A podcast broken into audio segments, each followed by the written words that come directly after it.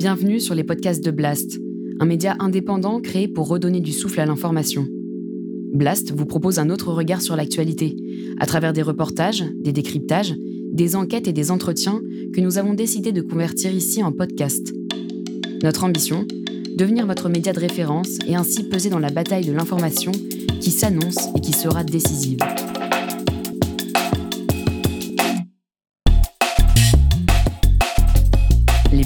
De. L'économie. Avec Salomé Saké.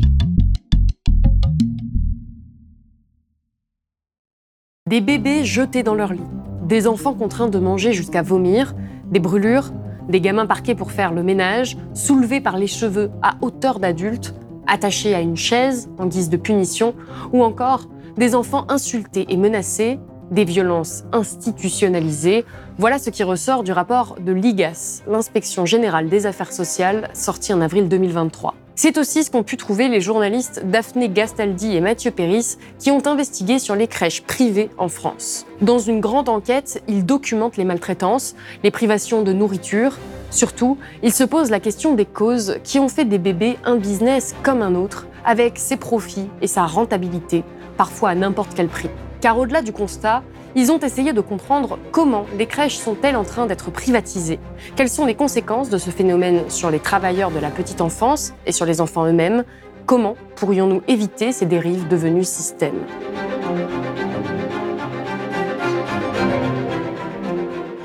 Daphné Gastaldi, bonjour. Bonjour. Vous êtes journaliste d'investigation, membre du collectif We Report, et vous venez de publier ce livre avec Mathieu Péris, journaliste également, Le prix du berceau, ce que la privatisation des crèches fait aux enfants.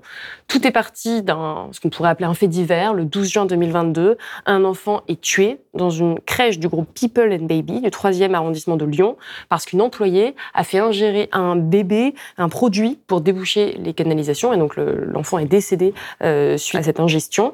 Ces difficultés personnelles ajoutées euh, aux conditions de travail qu'on sait maintenant euh, assez dégradées font dire à son avocat qu'elle aurait en fait disjoncté. Il parle d'un coup d'énervement avec des conséquences dramatiques, mais selon lui, elle n'avait pas l'intention de donner la mort. Il y a la culpabilité d'avoir mis son enfant dans cette crèche et puis c'est l'horreur en fait parce qu'on se demande quelle journée elle a passé ce jour-là, qu'est-ce qu'elle a bien pu subir les autres jours. On ne peut pas euh, considérer pour autant que ça touche la globalité des crèches qui accueillent nos enfants sur la métropole. Ce serait se tromper gravement que de généraliser cet accident euh, dramatique. Est-ce que c'est ça qui a déclenché l'écriture de ce livre et est-ce que directement vous avez su qu'il y, aurait, il y avait un problème et que c'était un problème de cette ampleur-là?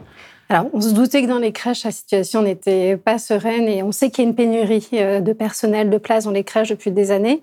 Ce drame à Lyon l'année dernière, c'est ce qui a surtout été le déclencheur d'un bouleversement dans tout le secteur. Donc, les salariés ont commencé à parler aussi en nous disant je crains que ça puisse arriver dans ma crèche, que je puisse faire un burn-out.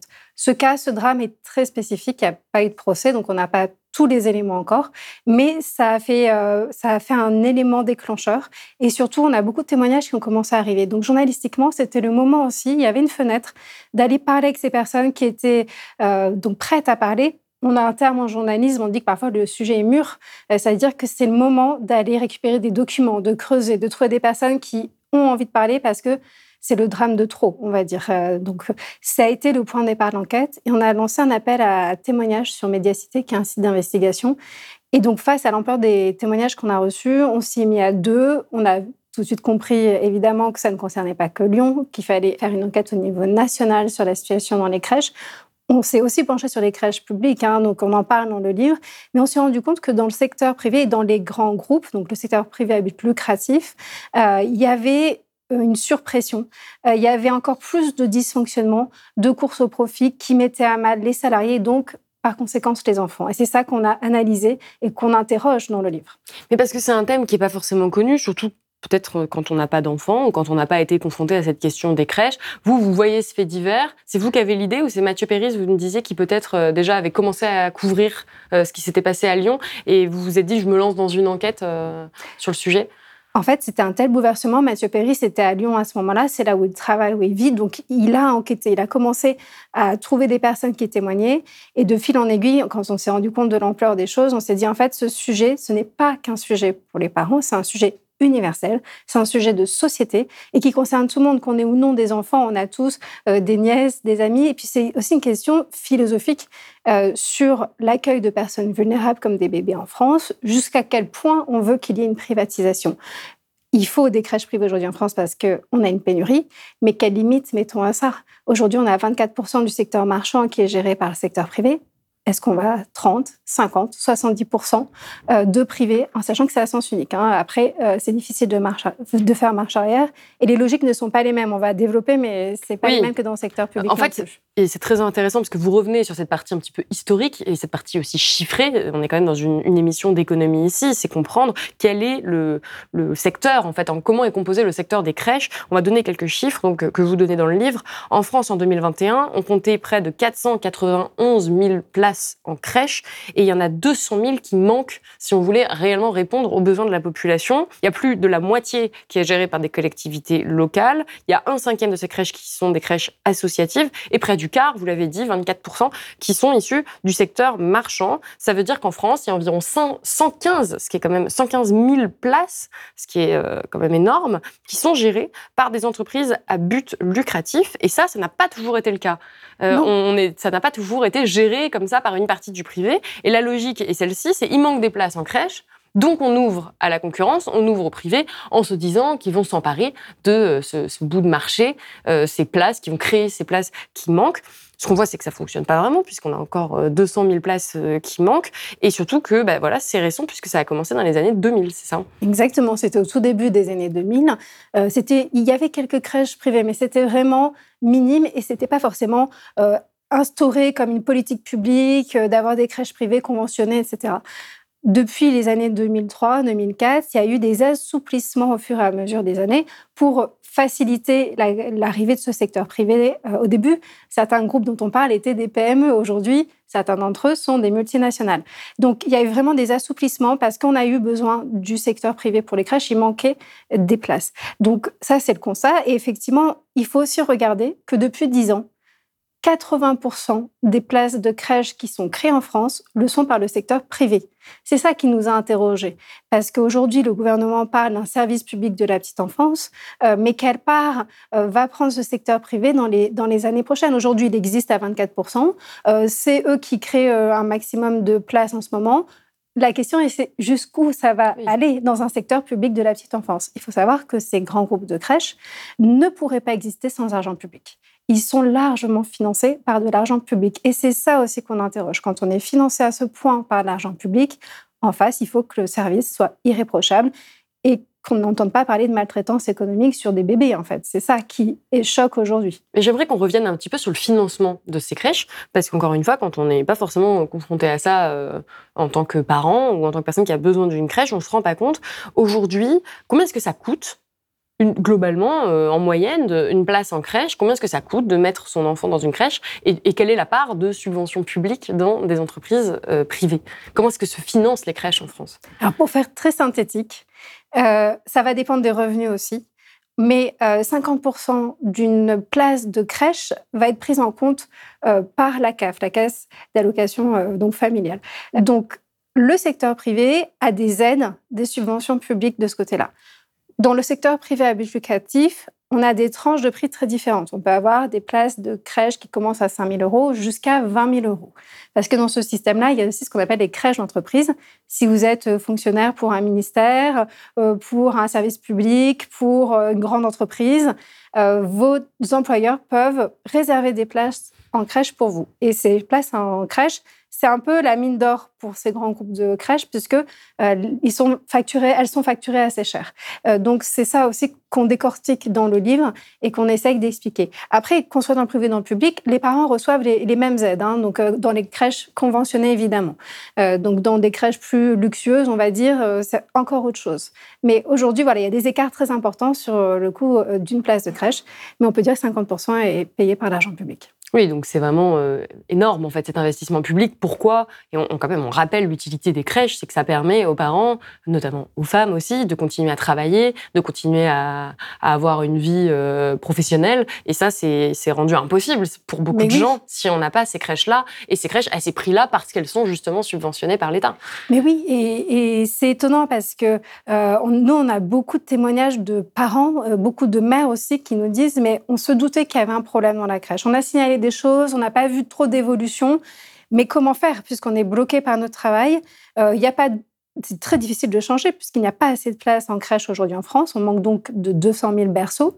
Euh, donc certaines mères nous disaient non, c'est mis en télétravail. J'ai renoncé à une promotion dans ma carrière. Euh, et en même temps, c'est aussi un argument qui avait été avancé par la droite à un certain moment dans tous ces plans crèche de dire il faut effectivement que les mères puissent aller travailler et on a besoin des crèches privées pour ça. Euh, aujourd'hui, on se retrouve dans des situations où euh, les parents sont tiraillés entre des crèches qui fonctionnent parfois en sur-régime. Je tiens à dire qu'il y a quand même des crèches où ça se passe très bien. J'ai pu passer une journée dans une de ces crèches d'ailleurs euh, pour le livre, mais c'est rare. Et enfin, ça tient à la direction si elle va être capable de freiner face aux impératifs des commerciaux dans la crèche privée. Donc voilà, on a des parents qui sont tiraillés entre le besoin d'avoir leur enfant en sécurité, d'être sûr que tout se passe bien dans la crèche et leur obligation d'aller travailler. Donc ça pose des questions de société fondamentales. Oui, puisqu'à la fin, on, a commencé à l'évoquer en introduction et on va en parler plus longuement aujourd'hui. Enfin, à ce moment-là, c'est que le constat des maltraitants, c'est vraiment euh, terrifiant, ce que, que, vous dressez dans le livre. Alors, vous ouvrez avec le, cas dans une crèche du groupe Les Petits Chaperons Rouges, qui est un des grands euh, groupes de crèches en France, privés, euh, qui fait des économies sur les repas. Et donc, vous avez un cas où il ne prévoyait pas assez de repas pour tous les enfants de manière euh, récurrente et il y a des enfants qui rentraient chez eux globalement affamés.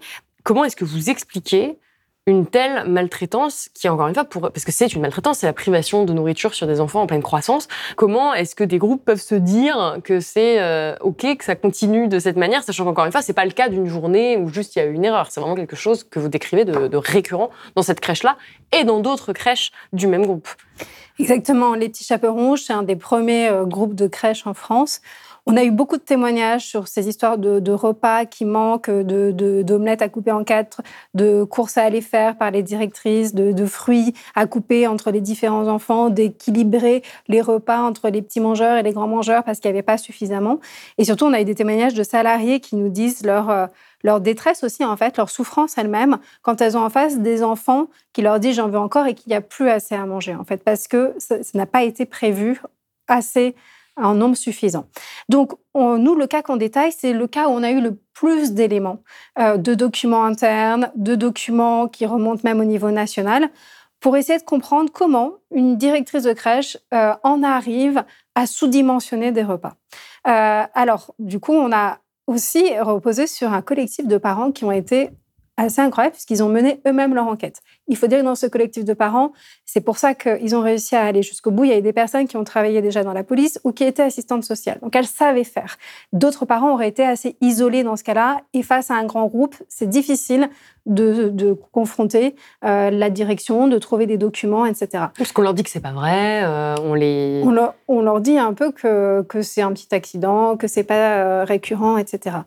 Ce qu'on a compris dans ce cas-là, donc vers Marseille, c'est que effectivement, il y a eu plusieurs semaines dans l'année où il manquait des repas. Parfois, il y avait des repas en trop, mais il manquait surtout beaucoup de repas.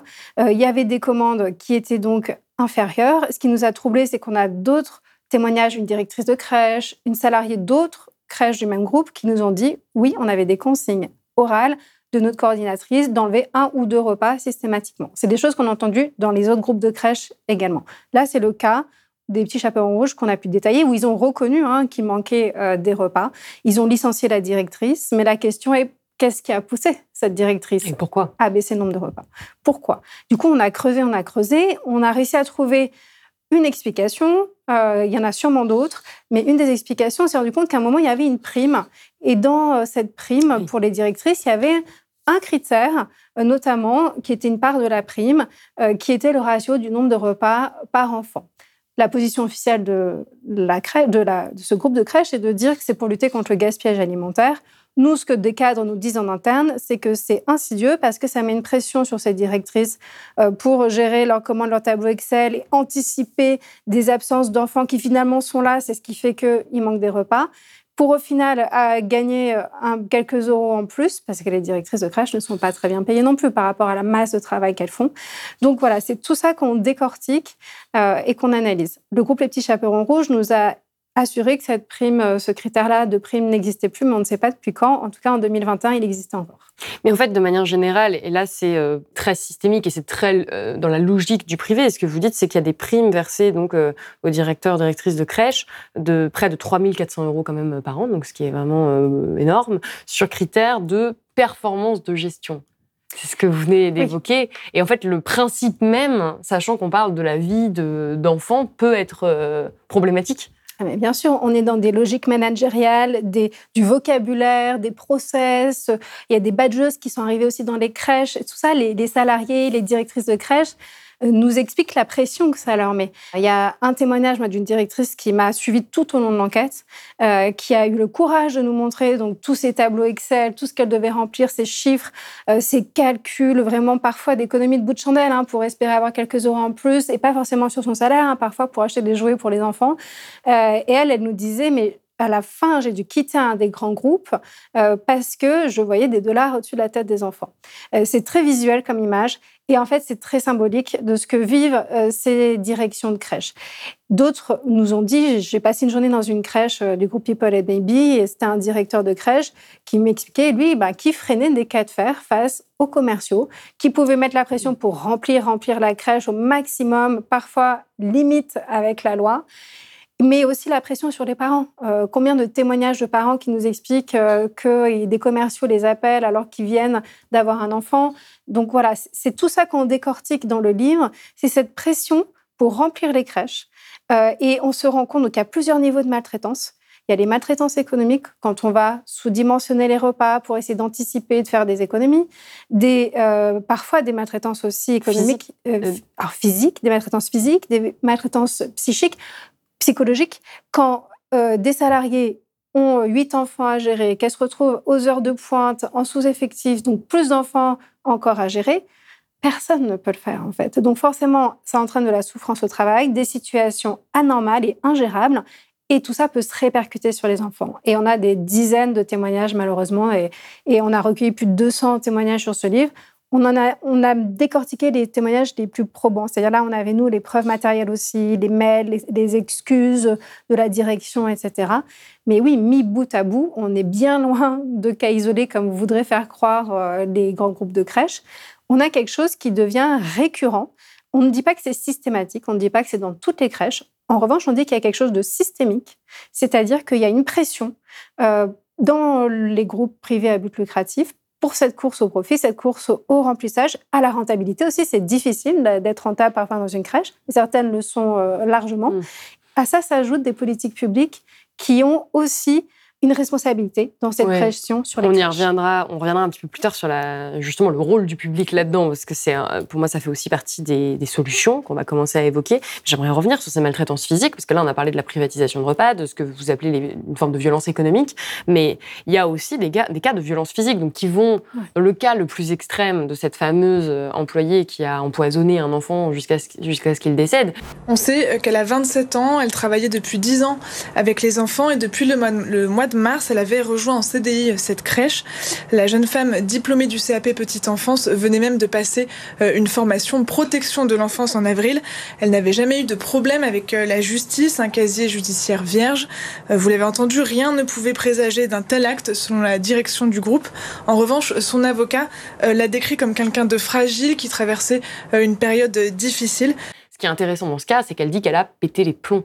Et c'est ce qu'elle raconte, et c'est avec ça que vous ouvrez le livre, c'est que euh, elle voulait faire le ménage, que l'enfant, elle était, cet enfant, elle était responsable et en même temps elle devait faire le ménage. Cet enfant n'arrêtait pas de crier et de s'agripper à elle et elle a fini par lui faire, euh, en tout cas c'est ce qu'elle a dit, euh, lui faire avaler du desktop pour que cet enfant se calme. Et ça montre l'état de, de à quel point cette personne était à bout. Et là, ce que vous documentez aussi, c'est d'autres parfois maltraitances. En tout cas, vous, on vous rapporte des cas de maltraitance, de parents qui soupçonnent que leurs enfants ont été maltraités, notamment des cas de brûlures Euh, il y a notamment un cas de brûlure sur l'avant-bras d'un enfant qui m'avait euh, marqué, où euh, la mère dit que l'enfant, c'est une brûlure, elle s'est approchée trop près du four, et la crèche dit non, non, c'est parce que vous fumez à la maison, ça doit, être des, ça doit être des brûlures de cigarettes. Mais quand on a son enfant comme ça qui revient à la maison avec une brûlure sur le bras à cet âge-là, ça doit être quand même extrêmement, extrêmement effrayant, et ça témoigne cet état d'épuisement dans lequel se trouve le personnel. Vous avez parlé des directeurs de crèche, mais c'est évidemment le cas des auxiliaires de puériculture euh, qui sont euh, complètement euh, en incapacité de gérer autant d'enfants avec aussi peu de moyens. Ah oui, il faut imaginer, derrière la vitrine toute mignonne, toute bienveillante des crèches, les couleurs pastel, les jouets, il faut imaginer la souffrance au travail de ces femmes. Et ça, c'est largement partagé. À 97%, ce sont des femmes. Donc c'est pour ça que je féminise. Évidemment, on a aussi des cas d'hommes qu'on décortique, hein, qui eux-mêmes ont craqué. On a le cas, par exemple, d'un homme qui était dans une crèche hospitalière où il y avait des dizaines d'enfants et il s'est retrouvé à, deux doigts d'une tentative de suicide tellement il était épuisé. Euh, donc, tous ces témoignages montrent cette souffrance au travail qui n'est pas assez prise en compte. C'est-à-dire que on sait que ce métier est difficile, que ce soit psychologiquement, parce qu'on leur demande de faire de nombreuses tâches. Quand j'ai passé une journée en crèche, il faut imaginer, on commence très tôt le matin, il y a tous les repas à surveiller, il faut prendre la température des repas à chaque instant, tout il y a un protocole très précis, les enfants arrivent et d'un coup, il y a une espèce euh, euh, d'euphorie, euh, il y a une espèce d'accélération du temps dans cette crèche on a l'impression qu'il s'est passé euh, deux heures tellement elles ont de choses à faire. Il s'est passé une journée entière. Elles sont épuisées le soir. Euh, et dans les crèches qui dysfonctionnent, se rajoute en plus de la souffrance psychologique au travail. Et certaines, euh, évidemment, partent, craquent. c'est ce système qui craque qu'on dénonce. Et c'est pour ça aussi que il manque du personnel. Il manque 10 000 postes aujourd'hui hein, quand même dans les crèches. Donc les crèches sont sous-effectifs. Ça, ça concerne toutes les crèches, que ce soit le public ou le privé. Ils disent parce que même les étudiants veulent plus travailler en fait. Oui, parce qu'elles se rendent compte très très vite, euh, au bout même de 2-3 ans, que c'est intenable dans les conditions actuelles, malgré leur vocation, malgré leur envie de bien faire. Et en plus, c'est un métier qui est très mal payés. Donc, on parle de revalorisation aujourd'hui euh, de, leur salaire, de leur métier, euh, parce qu'il n'y a que ça qui permettra aussi de lutter contre ce sous-effectif et parce qu'elles se retrouvent à faire des tâches multiples dans la journée. Il faut savoir que dans une crèche, il y a beaucoup de bruit aussi, donc ça fait partie des souffrances. Il y a un, volume de décibels qui est très fort, c'est fatigant. Certaines, moi je les ai vues, certaines mettent des boules caisses spéciales euh, pour travailler. Donc, on est en plus parfois dans du travail à la chaîne. Quand on a plusieurs enfants à gérer, donner à manger, changer une couche en même temps, euh, gérer euh, un appel aux parents, etc., etc., elles sont sursollicitées toute la journée. Et ça, ça se traduit euh, par des chiffres qui sont quand même assez accablants et que vous donnez, qui sont qu'entre 2020 et 2021, les maladies professionnelles dans le secteur de la petite enfance ont augmenté de près de 37%, euh, les accidents du travail de 34% et les accidents de trajet ont progressé de près de 40% selon la Caisse nationale d'assurance maladie. Donc on a vraiment l'impression d'une profession qui craque totalement et que euh, votre livre est plus que bienvenu à ce moment-là, puisque si il n'y a pas un changement systémique profond et immédiat, on va avoir des des, drames qui vont se reproduire, euh, comme on a pu en avoir à Lyon. En tout cas, ça paraît inéluctable quand, on regarde un petit peu le, tableau que vous dressez. Alors à Lyon, ça, peut être une des composantes. On attend quand même de voir le procès pour savoir s'il n'y avait pas d'autres choses. Il va sûrement y avoir des expertises euh, psychiatriques si ce n'est pas déjà le cas. Euh, mais c'est ce qui inquiète dans la profession. C'est pour ça que ça a bouleversé toute la profession, c'est de se dire, est-ce que ça peut arriver dans notre crèche aussi? Parce qu'on est tous et toutes à bout dans ces crèches qui euh, sont sous pression, euh, en sur-régime et en sous-effectif. Donc c'est un cocktail très dangereux. Euh, en gros, il faut tout remettre à plat. Et alors au-delà de ce cas de Lyon, au-delà de votre livre et au-delà même des crèches privées finalement, le cas de Lyon a fait un petit peu, vous le disiez, a été un bouleversement. Et suite à ça, il y a eu un rapport de l'IGAS, l'inspection générale des affaires sociales, donc qui est allé enquêter sur ce qui se passait pour faire un état des lieux dans les crèches en France. Et alors là, le rapport est absolument accablant. Il date d'il y a quelques mois. Il mentionne des bébés qui sont jetés dans leur lit, des enfants contraints de manger jusqu'à vomir, des brûlures, des enfants parqués pour faire le ménage, soulevés par les cheveux à hauteur d'adultes ou encore attachés à une chaise en guise de punition. Il y a des enfants qui sont également régulièrement insultés ou qui sont menacés. Donc on est vraiment sur un, tableau euh, euh, vraiment extrêmement noir. Et là, ce que dit le rapport, après quatre mois d'enquête et qu'il relève près de 2000 cas de maltraitance, euh, il documente, je cite, hein, une maltraitance institutionnelle. Donc vous l'avez dit, c'est que c'est quand même systémique, sans que ce soit systématique, mais il y a quand même un problème absolument majeur. Est-ce que ça, c'est quelque chose qui est que dans le privé? Ou est-ce que c'est finalement un problème euh, national de crèche en France euh, qui ne concerne pas que la logique du privé? On retrouve des maltraitances, euh, quand elles sont des maltraitances verbales et physiques, également dans le secteur public. ce n'est pas que dans le secteur privé. nous, ce qu'on raconte, c'est que dans le secteur privé, elles ont en plus une pression supplémentaire. donc, pour remplir les crèches, d'avoir trop d'enfants sur les bras. Donc, quand on connaît la situation de base, quand on connaît ces maltraitances institutionnelles, c'est ça qui est alarmant d'autant plus dans ces crèches euh, du secteur euh, privé à but lucratif. Et euh, en fait, c'est un cercle vicieux, c'est-à-dire que il n'y a pas assez de personnel, certaines ne sont pas assez formées, on prend qui on peut pour pouvoir assurer oui, la on n'a pas commencé à le mentionner, mais c'est vrai qu'il y a des personnes qui ne sont pas formées en fait pour s'occuper d'enfants et que c'est pas quelque chose qui s'apprend en deux voilà, Ou pas assez formées. donc il y a tout ça qui est à revoir. Il y a aussi un problème de contrôle. C'est-à-dire qu'on a regardé les chiffres en 2020, il y a moins de 10% des crèches qui ont été contrôlées. C'est rien. Euh, dans des endroits où on a des personnes vulnérables qui ne peuvent pas forcément s'exprimer en détail. Donc, euh, il y a vraiment un problème de contrôle. Euh, on est allé chercher des documents, on a trouvé notamment à Lyon, mais on en a trouvé un peu partout en France. On a récupéré des documents de l'organisme qui contrôle les crèches, ça s'appelle la PMI, la protection maternelle et infantile. Et après le drame de Lyon, il y a eu comme une descente dans les micro-crèches du groupe People and Baby. Donc ça, on a pu récupérer. C'est là où on s'est rendu compte de, voilà de, ce, de cette plainte de parents sur une brûlure d'un enfant et que la crèche leur dit que c'est sûrement euh, de leur faute. Et donc ça, c'est quelque chose qui est assez fréquent quand il y a des parents qui se plaignent. Et euh, surtout, s'est rendu compte que cette descente, ces contrôles, c'est exceptionnel. C'est-à-dire que ça n'arrive jamais. En général, l'organisme de contrôle prévient avant de venir en crèche. Donc nous, on a des dizaines de témoignages de salariés, de directrices qui nous disent évidemment qu'on se prépare au contrôle. Le jour du contrôle, on essaye de ne pas être en sous-effectif, de ne pas avoir trop d'enfants. Euh, les tableaux sont comme il faut, tout est rentré dans l'ordre. Euh, donc, c'est biaisé. Euh, les contrôles inopinés, il y en a, euh, mais c'est quand il y a un signalement. Donc c'est presque déjà quand c'est trop tard, c'est-à-dire qu'il y a déjà eu un problème grave qui a mené à un signalement auprès de la PMI. Donc aujourd'hui, le gouvernement, Olivier Véran, Aurore Berger ont parlé de culture du contrôle. Euh, donc là, on attend de voir. Euh, on est dans les jours cruciaux au moment où on se parle, où il va y avoir des décisions prises, un financement pris pour améliorer aussi ces contrôles. Et parce même dans les contrôles, ils sont sous-effectifs. C'est là où on se dit, mais c'est vraiment désastreux parce que c'est partout. Euh, ils ne peuvent même pas contrôler toutes les crèches, même s'ils le souhaitent. En fait, c'est effarant. C'est-à-dire que les crèches connaissent ce sur-régime, ce sous-effectif. Euh, voilà et l'organisme qui les contrôle est en péril. Il y a eu aussi des rapports sur cet organisme, euh, notamment en 2019, euh, qui disaient attention, là, si on ne fait rien, dans 10 ans, il n'y a plus de PMI. Ça veut dire qu'il n'y a plus euh, les personnes qui peuvent contrôler les crèches. Ce sont aussi des personnes qui sont sous effectifs. En France, imaginez qu'il y a un quart des départements qui n'ont même pas une seule personne dédiée au contrôle des crèches. Donc, c'est impossible de contrôler ce qui se passe, d'aider, euh, de, soutenir aussi, parce que c'est difficile de gérer une crèche, qu'elle soit publique ou privée. C'est difficile, il y a besoin de soutien, il y a besoin de suivi, il y a besoin de référents.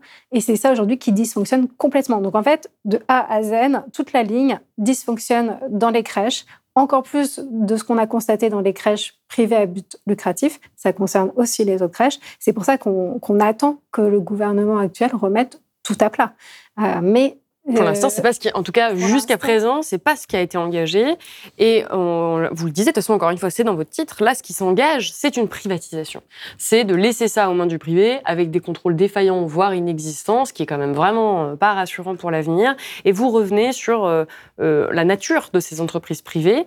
Là, il y a quatre grosses entreprises qui se partagent euh, à près de 65% euh, ce secteur marchand, donc qui vraiment domine euh, complètement ce secteur-là. Vous l'appelez les Big Four, un peu en référence aux quatre plus grands cabinets de conseils mondiaux, d'audit et de conseils financiers. Et, et, et ces entreprises-là, euh, vous expliquez que s'intéresser à elles, c'est retracer l'histoire d'une prise de pouvoir. Qu'est-ce que vous entendez par là? En fait, nous, on s'est rendu compte, euh, en, récupérant aussi des décisions de justice, etc., qu'il y a une guerre de territoire hein, entre ces euh, grands groupes, entre ces Big Four. Vous dites, grands groupes, c'est important de préciser qu'ils sont euh, adossés à des fonds d'investissement. Alors certains, pas tous. Euh, certains euh, ont effectivement euh, des fonds d'investissement aussi en soutien. en interne, on nous a expliqué que la différence était vue aussi en termes d'exigence de, rentabilité. Il faut savoir que dans le secteur des crèches, c'est très étonnant. Il y, a, il y a des crèches qui sont en déficit et des crèches qui sont extrêmement rentables à plus de 25% parfois. Donc ces grands groupes 25% de profit De taux de profit. Donc on, est dans des grands groupes là, qui, les, les, quatre géants qui vont bien, qui se développent à l'international, qui réinvestissent euh, effectivement leurs bénéfices. Euh, donc voilà, c'est un équilibre euh, pour eux, mais c'est des groupes qui vont très bien, qui dominent le marché. Et donc, euh, on se rend compte euh, qu'il y a des spécificités. Par exemple, la Maison Bleue va plus aller répondre à des appels d'offres pour gérer des crèches publiques, parce qu'il faut aussi savoir qu'il y a des crèches publiques qui sont en délégation de services publics, donc gérées par des grands groupes privés parfois. et, voilà, il y a une bataille dans certains cas entre ces grandes crèches qui vont contester si l'autre groupe a reçu un appel d'offres. donc, c'est tout ça qu'on documente dans le livre. Euh, et oui, aujourd'hui, euh, ils, grossissent de plus en plus. On parlait des petits chaperons rouges tout à l'heure. Euh, il y a 15 ans, on a rencontré des, des cadres à l'époque qui travaillaient pour ce groupe. C'était une PME, c'était une petite entreprise. Aujourd'hui, c'est un groupe à l'international. Euh, donc, c'est intéressant parce que certains nous ont dit, mais ça n'a plus rien à voir avec ce qu'on a vécu. Euh, ne voulaient même pas commenter en disant, c'est tellement plus la même boîte euh, que c'est compliqué. Il y a eu une expansion aussi très forte. Donc, on ne conteste pas que ces groupes veulent bien faire à l'origine, veulent instaurer des bonnes valeurs il y a des choses très intéressantes qui ont été faites par le privé, et, même ça, euh, dans le public, on, nous dit, il y a des choses qui ont été euh, euh, faites au niveau pédagogique, des nouvelles méthodes, etc., des, protocoles. Ça, a rendu certaines choses plus carrées et ça a infusé, irrigué dans tout le secteur. Et ça, c'est la dynamique positive qui est reconnue aussi par les GAS. Il y a des choses qui peuvent être intéressantes, bien sûr, mais il y a le revers de la médaille qui est dans ces grands groupes en pleine expansion aujourd'hui une course au remplissage de ces crèches. Et donc là, on en arrive un petit peu aux solutions. Qu'est-ce qu'on fait face à ce constat qui, encore une fois, est effarant. Euh. Quand on, lit euh, les trois quarts de votre livre, on en arrive à, être un petit peu déprimé quand même, et surtout inquiet. Enfin, ça donne vraiment pas envie de mettre son enfant à la crèche. Donc, vous pouvez euh, proposer aussi quand même des solutions. Qu'est-ce qu'il faut faire? Est-ce qu'il faut réglementer? Laisser le privé quand même euh, dans ce secteur-là, ou même laisser le privé progresser, mais peut-être juste mettre euh, des limites, augmenter euh, les inspections, ou est-ce qu'au contraire, il faut revenir à quelque chose, selon vous, de complètement public et de laisser ça aux mains de, de l'État pour qu'il n'y ait plus ces dérives-là? Quelle est la solution aujourd'hui que vous, vous préconiseriez au pouvoir public suite à ce livre qui a fait quand même beaucoup de, beaucoup de bruit. On l'a dit, il y a euh, Aurore Berger, la ministre des Solidarités, qui est en train de s'exprimer alors on, alors on tourne euh, cet entretien-là. Euh, donc ça va avoir des répercussions. Que doivent faire aujourd'hui les politiques? Alors, le secteur privé, il existe. Il y a aussi le secteur privé qui va être des associations, des crèches mutualistes, etc. Il y a aussi le secteur donc, privé à but lucratif. Ils sont en place. Donc, la question, c'est aujourd'hui, qu'est-ce qu'on fait pour la suite? Dans quelle mesure on assouplit, on facilite euh, le développement parce qu'ils sont créateurs de places et que euh, le secteur est en souffrance. C'est ça qu'il faut interroger. On a euh, interviewé le ministre des Solidarités qui gérait la petite enfance, Jean-Christophe Combe, avant qu'il soit remplacé par Aurore Berger cet été.